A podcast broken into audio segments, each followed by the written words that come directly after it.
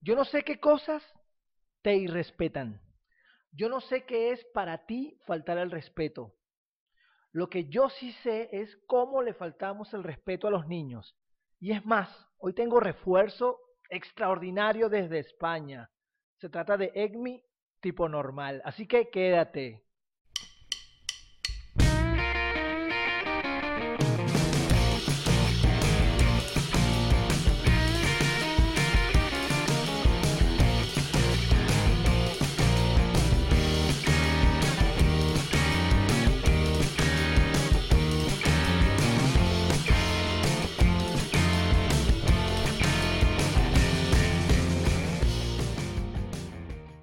Bienvenidos a Verbo Crear el Podcast, episodio número 67.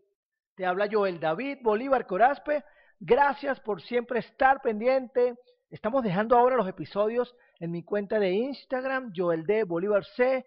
Por supuesto que en los medios tradicionales como YouTube, Spotify, Google Podcast, Apple Podcast, Anchor y otros tantos reproductores de podcast Gracias a quienes visitan mi sitio web joeldbolivarc.com. Gracias, pero gigantes, a mis colaboradores de patreon.com slash joeldbolivarc y por supuesto a los patrocinantes de este episodio, quienes lo hacen posible. Se trata de mis amigos de MB Streaming con quienes disfrutamos de televisión Disney Plus, Star Plus, Netflix, HBO, Spotify Premium, YouTube Premium y bueno, Comunícate con ellos para que disfrutes de tus pantallas premium a un excelente precio. Si estás en Venezuela, puedes pagar en bolívares, puedes contratar un mes, dos meses, lo que tú quieras. Gracias a mi familia de la corporación GBH, donde seguimos formando coaches de vida y practicantes PNL que además de estar avalados por la prestigiosa Universidad Central de Venezuela, ahora se suma la Asociación Internacional de Coaching y Mentoring con presencia en más de 21 países. Y por supuesto, a Compuesto Digital, quien produce y edita este podcast y lleva todo mi trabajo digital. Luego de esta introducción, vamos de una vez al tema de hoy, respetar a los niños.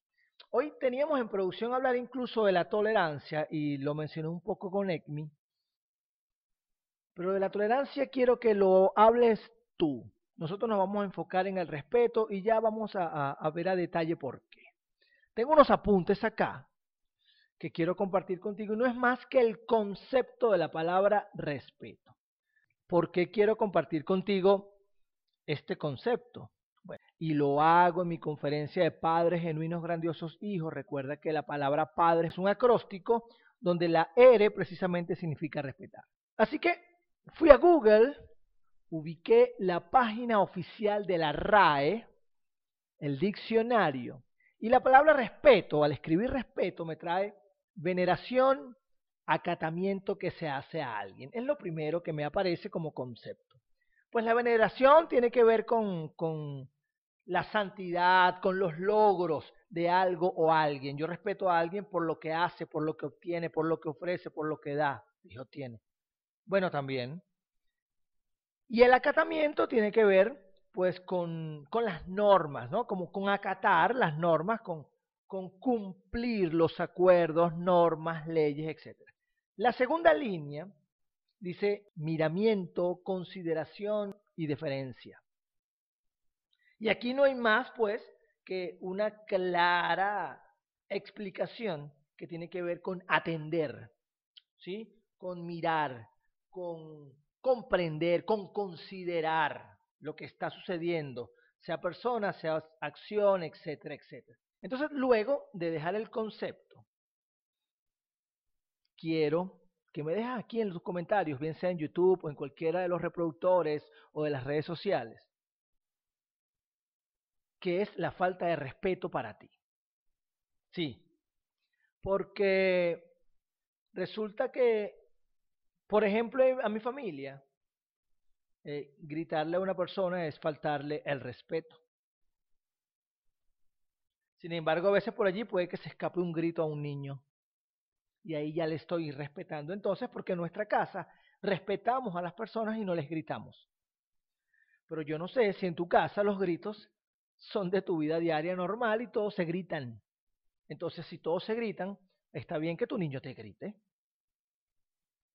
porque no es una falta de respeto.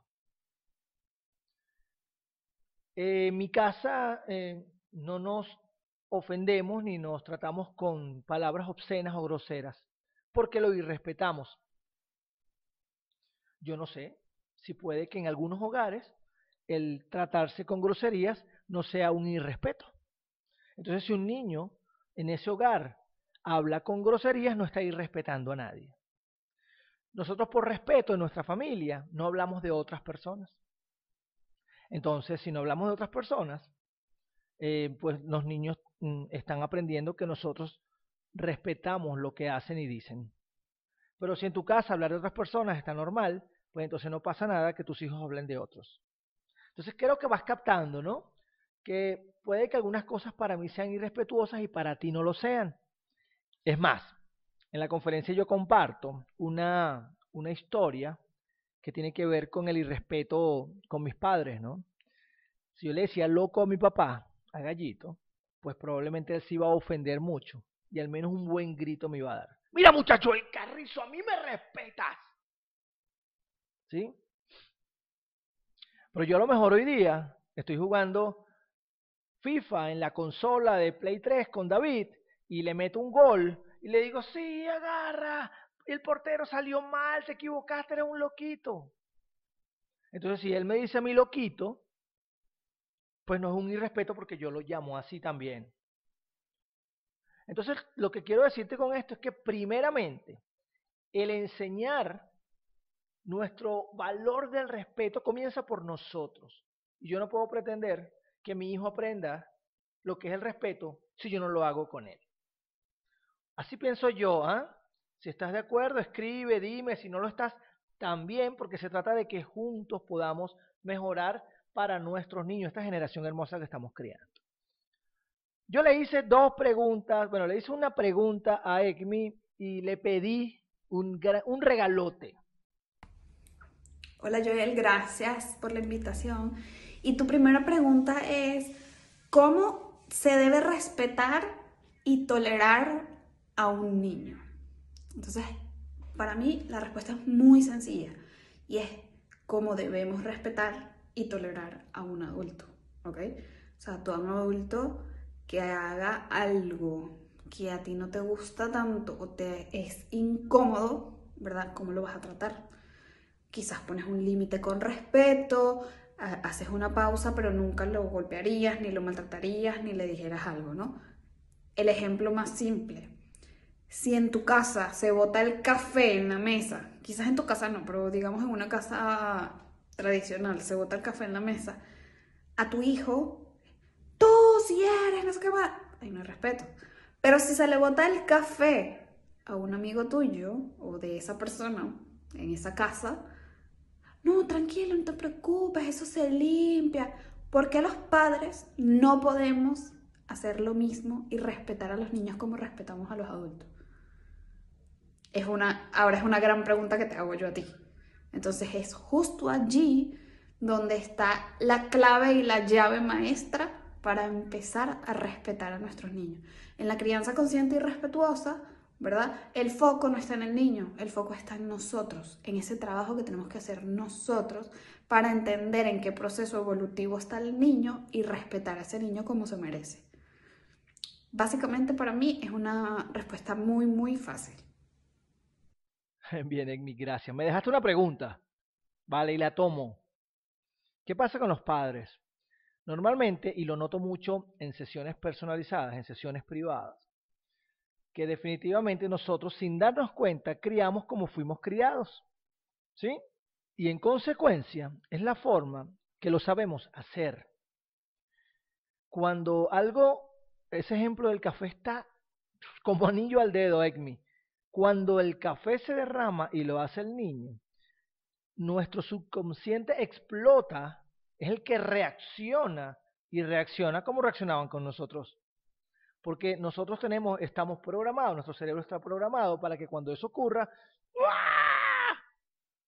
caos total. Y fue que se botó el café. ¿Sí? Entonces, lo que ocurre es que nosotros estamos criando como nos criaron.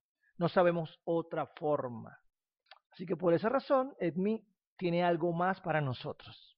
¿Qué, recomendaciones regalo para un adulto responsable de una crianza? Pues bueno, hoy le voy a traer tres, ¿ok? La primera es, los invito a que en un cuaderno, en una hoja, anoten qué es la crianza tradicional y qué es la crianza consciente y respetuosa, ¿no?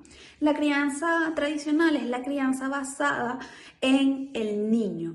Si el niño está descompuesto, tratan al niño como si el niño estuviese descompuesto. Entonces todo lo que buscan es tratar de arreglar a ese niño, ¿ok?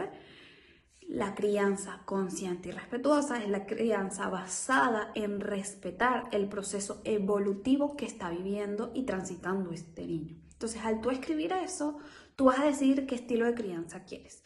Por mi lado, obviamente estoy enfocada en la crianza consciente y respetuosa y yo fui criada en la crianza tradicional. ¿Ok?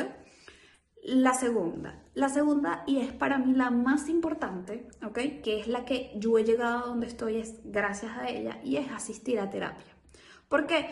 Porque la crianza consciente va de nosotros, ¿sí? Está todo en nosotros, entonces nosotros tenemos que ir a terapia a descubrir quién somos, por qué nos gustan las cosas, qué no nos gusta, qué nos detona y por qué estamos sintiendo eso cuando ese niño hace tal cosa. Entonces la terapia para mí es el principal, es lo primordial. Y la tercera, ¿ok? Es estar acompañado por un mentor, un coach, ¿verdad?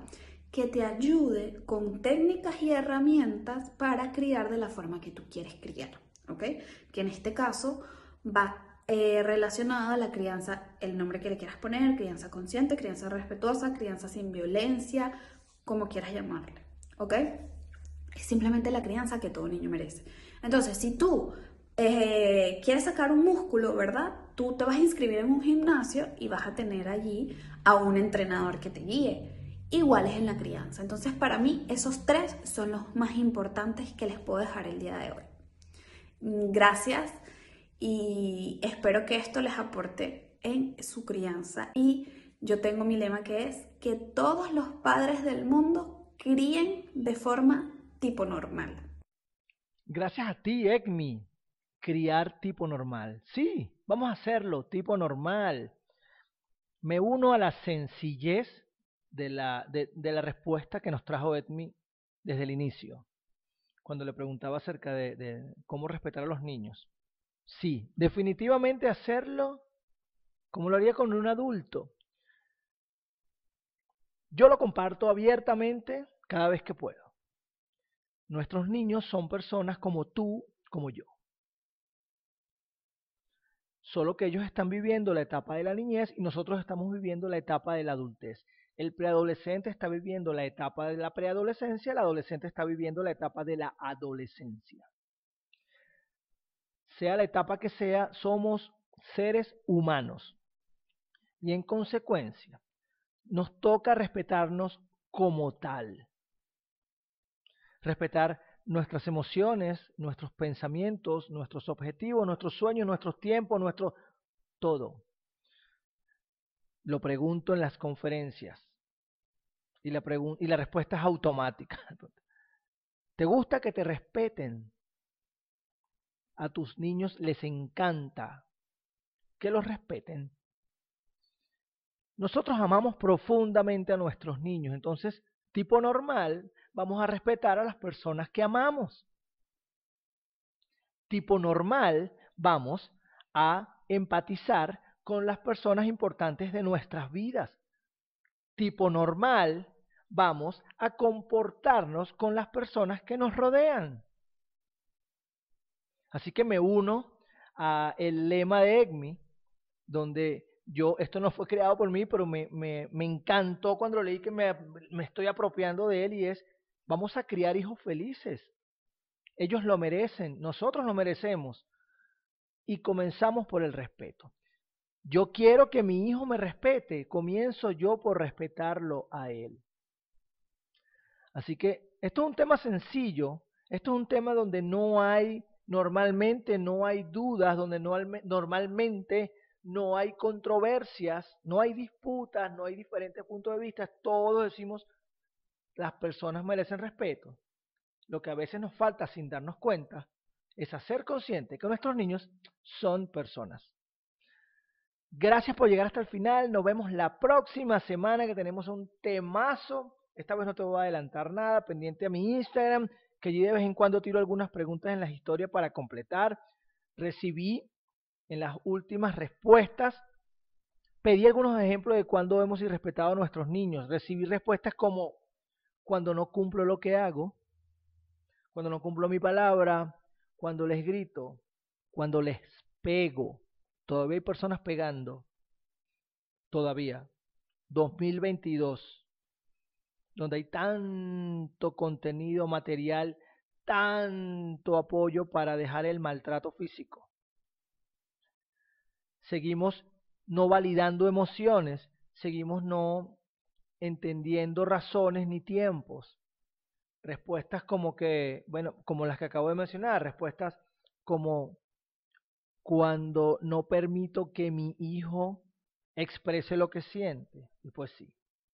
Mi invitación para ti es que logres el cambio que requieres. Y como lo dijo Egmi, el apoyo con especialistas es válido porque lo tenemos, esta generación la tiene. Nosotros lo tenemos, nuestros padres no la tenían.